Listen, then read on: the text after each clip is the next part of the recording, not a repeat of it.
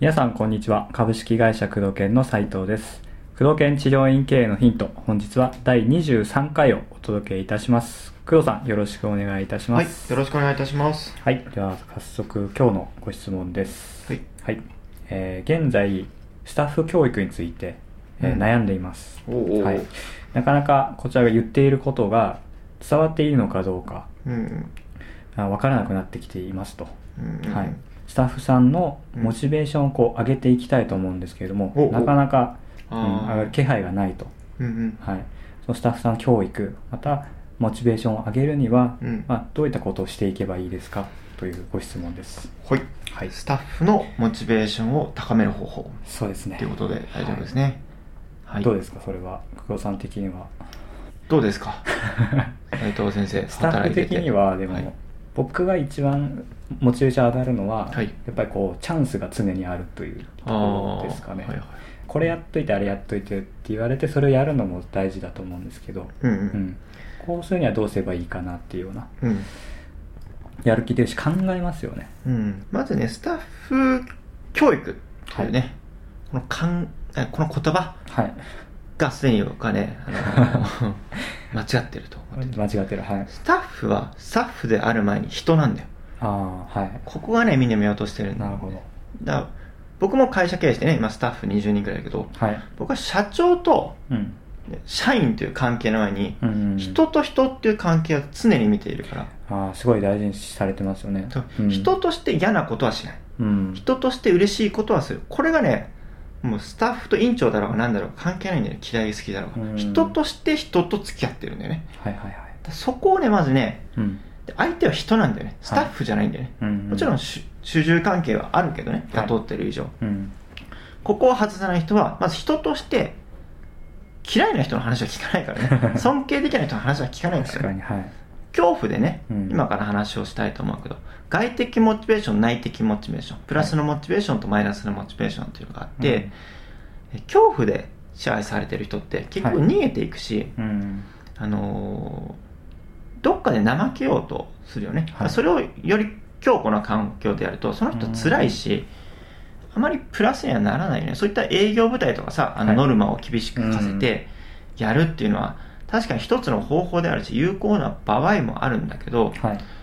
あのー治療業界の方と師弟関係でね、うん。師匠の言うことは絶対だみたいな感じでうんそれが深いんですよね。育っている方も多いのでね、はいはいはい。そういった根強いんだけど、じゃあそれで果たして自分がね、お弟子さんの頃にね、うん。えー振り返ってみて、それが自分が本当にその時モチベーションが高かったかどうか、はい。自分で前向きに成長しようという思いになっていたかどうかっていうのを思い出してほしいんだよね。なるほど。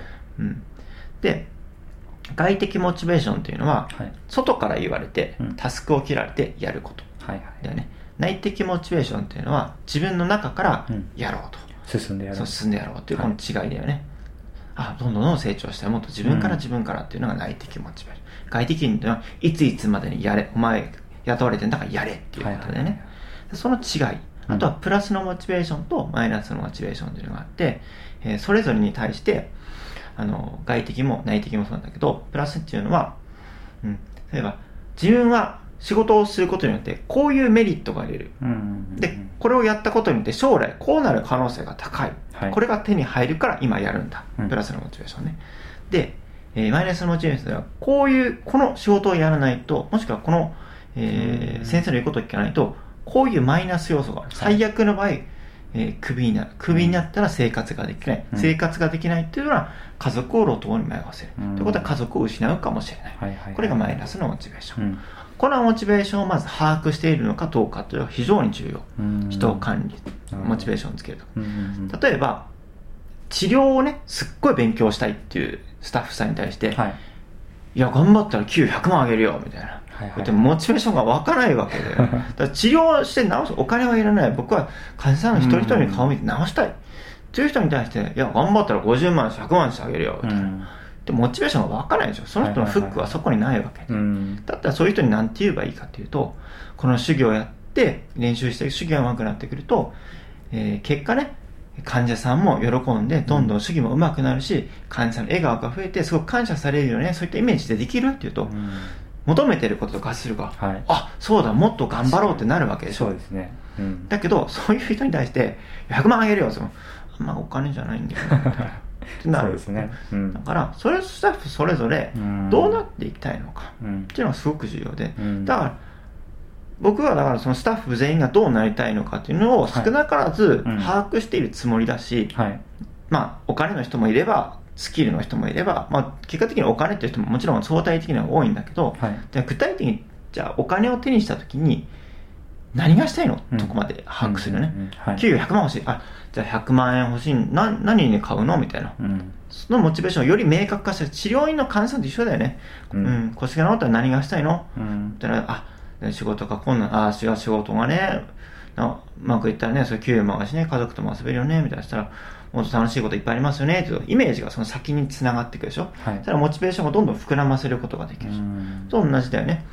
例えば、100万円入ったら、じゃあ、何買いたいの？じゃあ、フェラーリ、フェラーリ何、何？どんなの欲しいの？なんか具体的なの？とかで、今調べてみなよとか言うと、うんフェラーリ調べて、あ、これですよ、これ。この映像化できるでしょはい。うん。あ、じゃあこれを、えー何ヶ月間働いたらこれ買えると思う。じゃあうんじゃあ2年間だよね。2年間100万円達成する結構大変だよね。そしたらもっと努力しなきゃいけないねって言ったら、フェラーリ買うために具体的なイメージがあるから、うんうんモチベーションが高まるでしょ？確かに確かに。うんうん逆に、あ、家族に楽させてあげたいんですよね。旅行に行きたいんですよ。え、じゃあなんか旅行、具体的な旅行行きたいとかあるの？あ、ハワイですよ。じゃあハワイ行ったらど、なんか行きたいとこあるの？って言うと、あの、ダイヤモンドヘッドっていうの行きたいんですよ。はい。海でね、みんな寝そべってみたいんですよ、家族で。はいはいはいって言うと、ハワイ行きたいから具体的に、旅行行きたいからうんハワイ行きたい、具体的なんでしょ？具体的からダイヤモンドヘッド、海で寝そべる。じゃあその時のイメージってできる？ってと、イメージするでしょ、はいそしたら、なんか、よりモチベーションが高まる。うんあ、なんかいいよね、なんかさ、あの、あったかい中でさ、みたいな、のんびりするのもいいよね。でもそれ、で、これくらいの給料だったら達成できるよね、みたいな。うんその時に休み取ればいいじゃん、みたいな。ただ、その目標を達成できる、今からちょっと頑張ろうよ、と、すごいモチベーション高まってるの分かる、ありますね。ううんん。よりよりもう明確明確に、うんどんどん細かく見ていくんですね。そう、だからスタッフ、スタッフそれぞれの目的、プラスのモチベーションを確認するっていうのはすごく重要。腹割ってね。なるほど。うん。で、マイナスのモチベーションももちろん、おあの、ある程度ね、はい。まあ、把握しなきゃいけないから、まあうん、大体それは給与が減ったらとかになってくるんだけどね。うん患者さんで言うと、あ、このか、要するにほっといたら、このままいたらもしかしたら、あの、ヘルニアになっちゃうかもしれないよとか、うんこのままほっといたら本当に歩けなくなっちゃうかもしれないから、はい。あの、ちゃんと通った方がいいと思うよとか、うんうんほら、もし治ったらこんなにいいことあるじゃん、みたいな。さっきのプラスのモチベーションに持っていったり、うんうんっていうところだよね。多分スタッフに関してもそれは同じで、結局人だからさ、一緒なんだよね、モチベーションって。人は心で動いてるからさ、人は心でできてんだよ。感情で動くんだよ。うんだから、その嫌なことに関しても、ある程度のレベルで具体的にしてあげたら、もしこの仕事がうまくいかなかったら、減給ねっていうのもそうでね。うん減給になったら、今の生活できないよねとかっていうのも一つだよね。うん。まあ、それはちょっと端的すぎるけどね。はい。もしこれで、この仕事を、もしね、患者さんに対して、えー主義がうまくいかなかったら、相対的な評価も上がらないよね。そうすると、先輩、後輩が入ってきた時になんか気まずい思いしちゃうよねとか、なんか先輩、好きな相手の主義下手だよねって言われうんますよね。何もできないんですねって言われたら嫌じゃないって言うと、ねマイナスのモチベーション、うんイメージできるでしょ？はい。人は視覚的に頭の中でイメージしたことに対して感情が動くから、ううんん、イメージさせてあげるっていうのはそういう重要ね。というのを把握することによって、この仕事とかね、やった先にはどういうことが起きるのかっていうのを一つ一つ確認してあげると、モチベーションって自然と上がっていくよね。うんあとはその目標に対して明確にしたものを具体的なタスクに落とし込んで、はいこれくらいのものが欲しいんだったら、こういうのはやっていこうねっていう話をするとか、日報っていうのも一つよね。記録する日記をつけるとか。うんまあ、そういうのも、えーやっていくとかなり、自分でその目標を常に確認しておく。はい。常にしてだから、えー宝地図とかさ、うんうん。で知ってるかな？宝地図って未来図とかさ、はいはいはいはい。俺も昔、えーやってたんだけどさあの自分が欲しいものを常に明確化して、うん。自分の見えるところに常に確認設して的な。うん、ね。年年始にはい。あのーあのー目標を紙出し書き出して紙には壁に貼っておくっていうのもそうだしはい。目標を書いてあのー例えばね、あのー財布に入れておくっていうのを忘れないためでしょ、うん。レコーディングダイエットとかもそうですよ。やっぱり人を忘れるから常に常にそのモチベーションを確認するために日報をつけたりするってもすごく重要な有効な手段だよね。うん。だ常に常にそのモチベーションを思い出させてあげる。はい。だからちょっと怠けて「おいハワイどうした?」みたいな。ああまあそこ握ってればそうですよね。そうそうそうん。言ったよねみたいな。うん。そういうのを常に確認してあげるとモチベーションが再浮上してくるからさ。患者さんも一緒でしょ、うん、ちょっとなんかモチベーションが下がってきたら「うん。あれ〇〇さんって治ったら何がしたいんでしたっけ?」って言うとでこ口に出して言ってもらうポイントはね、はいはいはい。自分が言ってあげるんじゃなくて口に出して言ってもらうそうするとやっぱ自分で口に出したことは自分でイメージしながら喋ってるから、よりあのモチベーション上がってくるね。はい「〇〇さん何したいんですか?」ああせでなんか渋ってたら「なんかこういうこと言ってなかった?」とか言ってるの。うんうんうん、あそうでした先生こうしたいんですよ、うん。もっともっと直した方がいいですよね。思い出しました。なってくるでしょ？確かにね。だ人は人だからさ、うん。それを無理やりねこうやんなくてもモチベーションって湧いてくるからさ、うん。それでも湧かない人はもう人事選考の段階でもう間違いだよね。採用のとうんころ採用の段階でいるからさやっぱりはい。人としてダメな人っているから、うん。うん。ちょっとそうですね、うん。そこは手つけられないですもんね。そこはねもう諦めるしかない そういう人だと。やめてもらう以外はないと思う。うん。ダメな人を変えるっていうのはね変えようとしている人もしんどいからそこはねもうあえてやめてもらう、うん手っ取り早く、うん、うちの会社もそうだよね。やっぱり合わない人はやめてもらうもんね、そうですね、ううん。んでもその人のためですそう、からねお互いのためだよね。そうなんですよね、うん、ダメだっていうことを認識してもらうっていうのもその人のため、うん、っていうところかな。だからスタッフ育成っていうのはまず人とが人である、はい。感情で動くっていうところ、うん。モチベーションが鍵だっていうところをうん認識するとすごく変わってくるんじゃないかなと思うよね。だからうちのスタッフさんっていうのは結構内的モチベーションが高まってるから自ら結構やってくれるよね、はいそうですね。な結構こう圧政というかねなんかこう やれやれ言わないもんね絶一対切ほとんど言わないですね、ほぼ言わないよね。ほぼ言わないですね。だそれぞれが自発的にうん。動いてくれてるっていうのはそこにあると思うんだよね、なるほど。ジムさんとかもめっちゃモチベーション高いでしょ？すごいですよね。楽しそうに毎日。そうそう毎日ね、はいやってるでしょ？なんか何も言わなくてもね残業してくれたりさ、うん。休日来てやってきてくれたりするでしょ？はい。だからそこはやっぱりその人がどうなりたいのかっていうのと、そういったところを今言ったような話をしっかり僕は分かって、はい。うちのスタッフさんに実行しているから、うん。前前のめりになって働いていただけるっていうところはここそこに。